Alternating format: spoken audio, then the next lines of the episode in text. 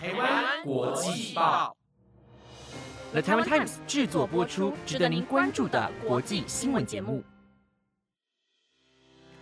欢迎收听台湾国际报，我是若晴，马上来带您关注今天十一月三十号的国际新闻重点。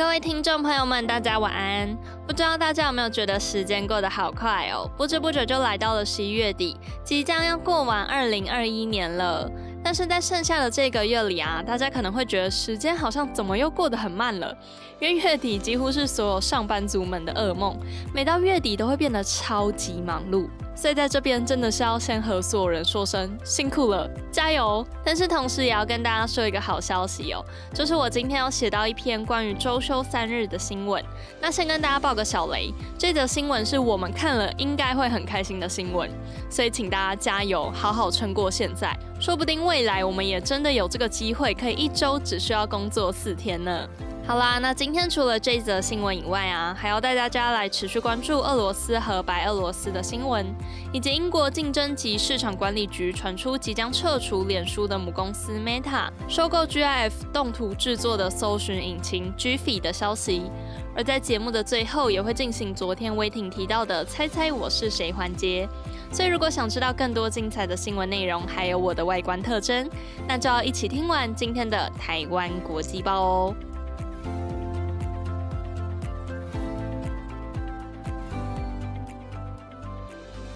今天的第一则新闻要带您来持续关注到白俄罗斯和俄罗斯的消息。白俄罗斯在今天宣布，将会和俄罗斯在乌克兰南部边界一起举行联合军事演习，并指控这是为了应对西侧和南侧各国新进部署的兵力而做出的回应。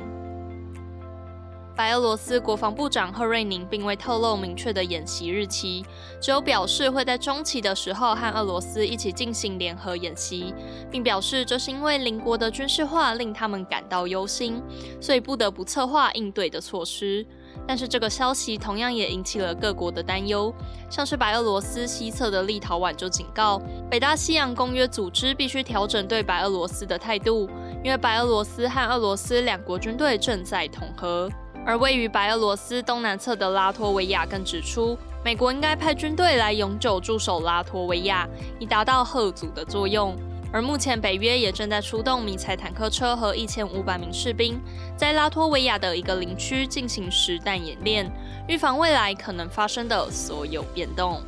近期，白俄罗斯和俄罗斯都分别被卷入了其他国家的指控当中。白俄罗斯被欧盟指控鼓吹移民们前往波兰边界，俄罗斯则是被美国指控要入侵乌克兰。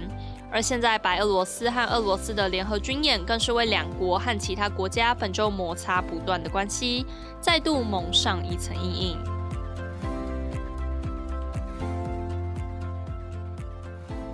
接下来要带您来关心到西印度群岛最东端的岛屿巴贝多的消息。巴贝多在十月初选出的总统梅森即将在今天上任，而梅森的上任也代表着巴贝多即将废除一直以来将英国女王视为国家元首的传统。这样的转变也让原本属于君主国的巴贝多即将成为共和国国家。巴贝多是一个在加勒比海和大西洋边界上的岛国，在一六二五年被第一艘英国船只靠岸占领。从此，巴贝多就成为了英国的殖民地，一直到一九六六年的十一月三十号才宣布独立。但是在独立后的这几年，巴贝多还是持续将英国女王伊丽莎白二世奉为国家的元首。一直到今年十月，巴贝多才决定废除这个制度，选出首任国家总统，终结这四百多年来和前殖民国的最后连结。而巴贝多的首任总统将由巴贝多国内的现任总督梅森来担任。梅森选在了今天，也就是十一月三十号宣布就职成为总统，因为今天刚好是巴贝多脱离英国独立的五十五周年纪念日，同时也象征着和殖民历史切割的遗憾。巴贝多历史学家贝克尔斯爵士表示，巴贝多政体的转变代表着殖民剥削身心的故事至此终结。而外界现在也在猜测巴贝多的转变是否会引发现在依然奉英国女王为元首的国家，像是牙买加、澳洲和加拿大等，也会开始对现有的制度做出一些改变。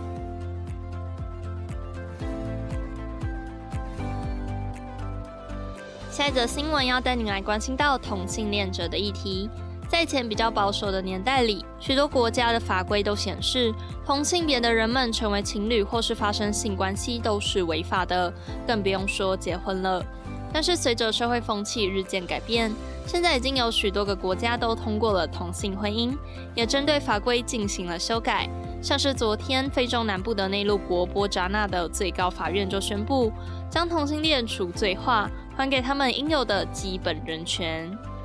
同性恋者在以往的波扎纳刑罚中是违法的。根据波扎纳的旧法条显示，任何违反秩序之性行为，最高可被判处七年有期徒刑；公开或私下的人与人的不雅行为，则最高可处两年监禁。但是，随着这几年人权意识的兴起和社会风俗的改变，这些法条也一直被人诟病。于是，在二零一九年的时候，波扎纳最高法院针对该国宪法中惩处同性恋行为法律一案作出判决，而在昨天终于确定了这项裁决。五名法官一致认为，将合意发生关系的同性性行为非法化，违反了男女同性恋应该拥有的尊严、自由、平等以及隐私等宪法保障原则，所以宣布正式将同性恋处罪化。而这个决定也让同志族群们非常的开心，称赞波扎纳已经成为了真正的民主国家，也表示希望未来可以看到更多国家跟上波扎纳的脚步，让所有人都能获得一样的人权，并在宪法的保护之下，自由的去爱所有想爱的人们。接下来要带您来关心到脸书的母公司 Meta 的消息。Meta 在二零二零年的时候宣布了对 GIF 搜寻引擎 g f i 的收购计划，但是现在却传出英国竞争及市场管理局 CMA 认为这违反了反垄断法，因此即将出手撤销 Meta 对于 g f i 的收购交易。Meta 在去年收购了制作 GIF 动态图像的搜寻引擎 g f i。但是之后，CMA 就开始针对这项交易展开了调查，并在去年十月的时候对当时还未改名的脸书公司开罚，理由是脸书拒绝呈报关于 g f i 的必要资讯，以及未经过同意就两度更换法尊长。而现在又传出 CMA 在未来的几天就会公告要求撤除 Meta 收购 g f i 的交易案，因为对社群平台竞争的关系产生了负面的影响。CMA 认为 GIF 图在各大社群平台上的影响力十分的巨大，每天几乎都有数百万则贴文含有 GIF，但是市场上制作 GIF 动图的只有 Giphy，还有另外一家搜寻引擎 Tenor，而 Tenor 又为 Google 所有，所以 GIF 用户已经可以说是没有什么选择了。那如果未来 Meta 开始限制其他社群平台使用 Giphy，将会大幅影响其他社群平台在市场上的竞争力。因此，CMA 要求 Meta 出售现在持有的 GIF 股份，而这也是英国监管机构首次撤销对大型科技公司的收购案。但是，Meta 和 CMA 至今都还没有发出任何的公告，因此外界现在也在持续关注，究竟这一场在社群媒体上的 GIF 动图争抢之战，最终到底会如何的发展？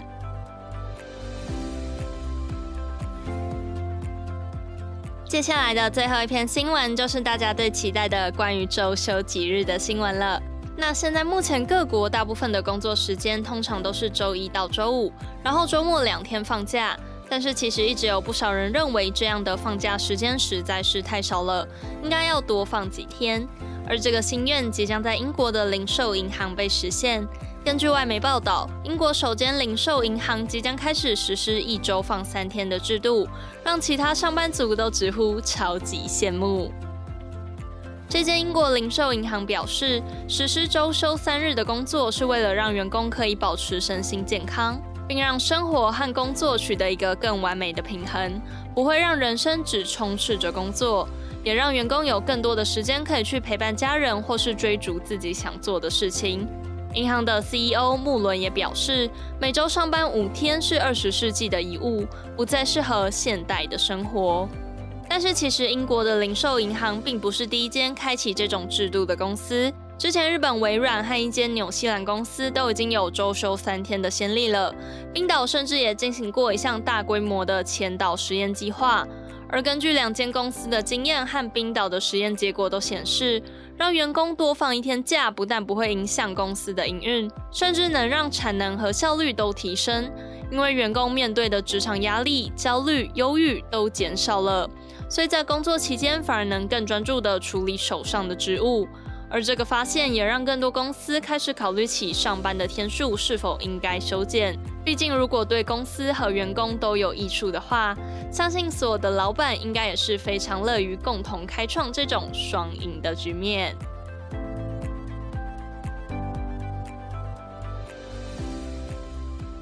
不知道大家听完最后一篇新闻有没有很开心呢？反正我自己是很开心啦，开心到要是我有钱，我就一定会现在立刻买下报纸的头版，让所有老板都看到这篇新闻，了解周休三日的好处。因为我真的殷切的希望未来能一周工作四天就好了，我一定会在这四天非常专注认真工作的老板。到底是在和谁喊话？好啦，那接下来马上就要来进行猜猜我是谁的单元喽。昨天因为威霆讲的蛮详细的，所以听说蛮多人都有猜对。那我今天就决定讲的笼统一点，让大家自己去推断。好喽，那要来喽。我的外观特征是有一双明显的凤眼啊，但是我不知道这个 emoji 是不是做得出来耶。那再给大家一个小提示好了，就是我蛮常会佩戴一个东西在身上的。OK，提示完毕，不讲了，不然真的是太好猜了。那在这边也要再次提醒一下各位听众，听完我的特征描述之后啊，也请一定要记得去台湾国际报的 IG 上猜一猜我的 emoji 到底是哪一个哦。祝福大家都答对。好啦，那今天的台湾国际报也暂时告一个段落了。以上的新闻内容皆由了台湾 Times 制作播出，感谢大家的收听，我是若晴，我们下次再见。